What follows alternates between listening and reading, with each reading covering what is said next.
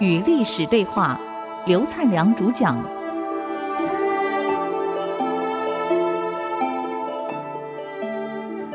欢迎回来与历史对话。那么，刚刚两军就在争夺这个城门，萧纲太子下令把浮桥拉上来，才在动的时候，他没想到萧正德根本就是叛徒。萧正德下令再把桥放下来。然后让侯景的部队就这样踩着过河桥进城去了。眼看他带着钢盔、面盔，全部是盔，官兵又杀不到他，那个刀劈不下去的。所以古代这种带钢盔、面盔的大部队啊，都是体型高大的人，经过挑选的，因为太重了。像我们这种小个儿一带，我走不动了，那一定是很厉害的。所以你看那个后那个那个前赵。前赵那个跟后赵后来对决的时候，前赵是刘刘焉建立的，后赵呢是石勒建立的。以后我再给各位介绍南北朝的到底哪些朝，我们现在只是因为很笼统的把它介绍下来。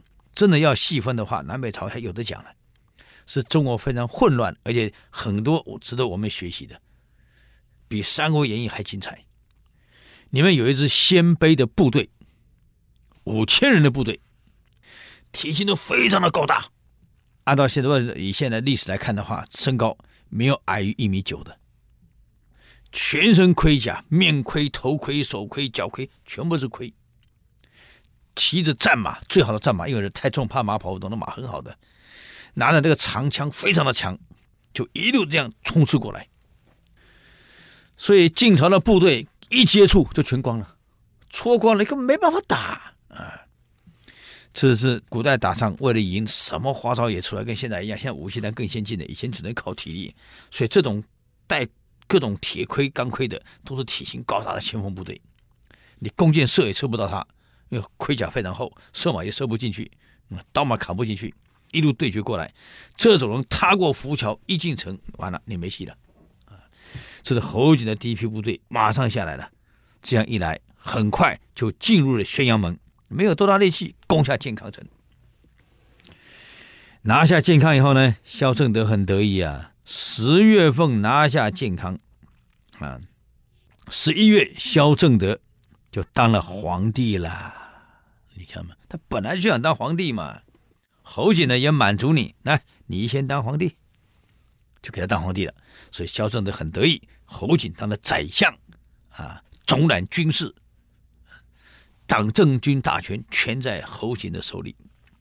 第二年五月，这个梁武帝被幽禁在禁居殿里面。为什么禁居？清清静静的静，居是居住居，因为姓佛嘛。你们很多殿的名字都是用用佛心的名字取的，叫静居殿啊。像我们这个证严师傅的，我这在印尼看到了，他盖了二十公顷，整个那个瓷器这么大。好雄伟啊！那比我们台湾还雄伟啊！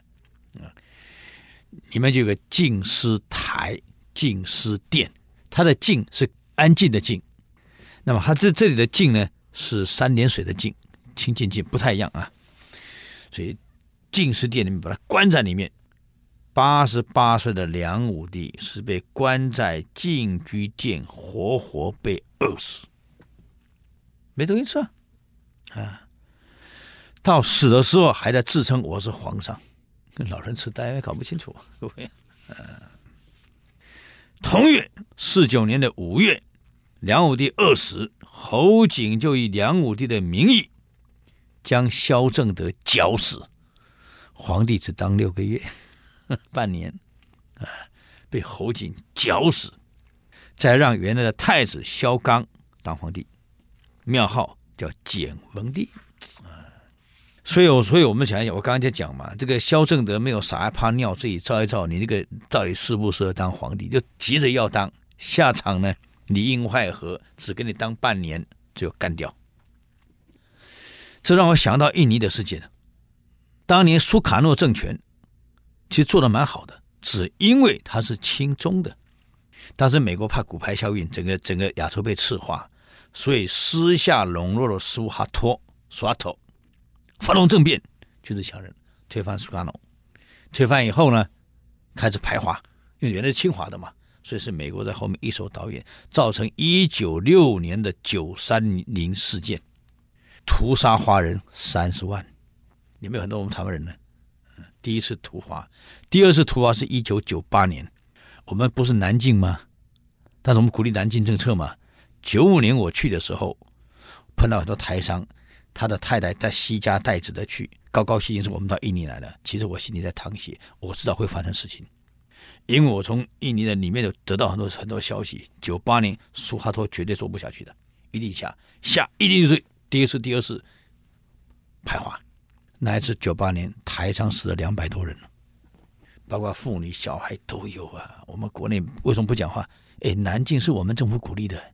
发生事情我们不讲话了，你看两百多人呢，被杀了，华人嘛，台湾人是华人啊，各位杀，很可九八年，所以等于到了九八年后，美国又不满苏哈托了。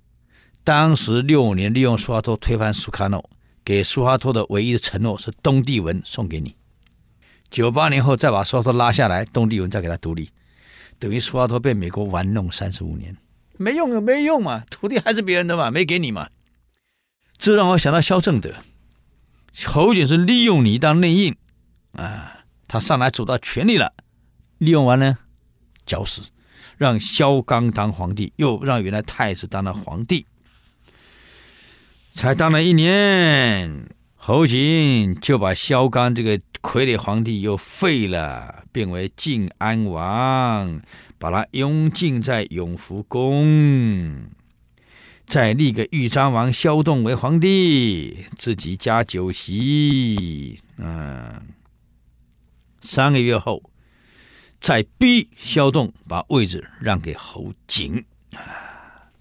可惜这侯景皇帝才当上就完蛋了，昙花一现啊，很可惜。所以人啊，到底有没有这个命，有时候不需要太强调。啊，南朝这么乱，你看宋齐梁这么杀来杀去，那北边呢？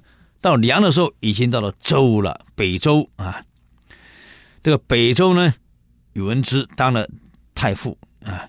英国公子景三老，这个是北周呢，到底做得如何呢？我们可以看南北朝比较一下。所以后来你看，统一南北朝的是北方南方，北方。整个制度来看，我们南北朝看一下，北方的这个领导人没有南方人这么残暴。也没有南方这么昏庸，这么胡闹啊！但北方也杀来杀去，杀得一塌糊涂，朝廷一直换，一直换。但至少北方还出了一些比较多像样的人，像这个时候的北周啊的武帝就做的还可以。我们比较一下南朝，他做了些什么呢？哦，我们休息一下啊，休息一下，再回来与历史对话，谢谢。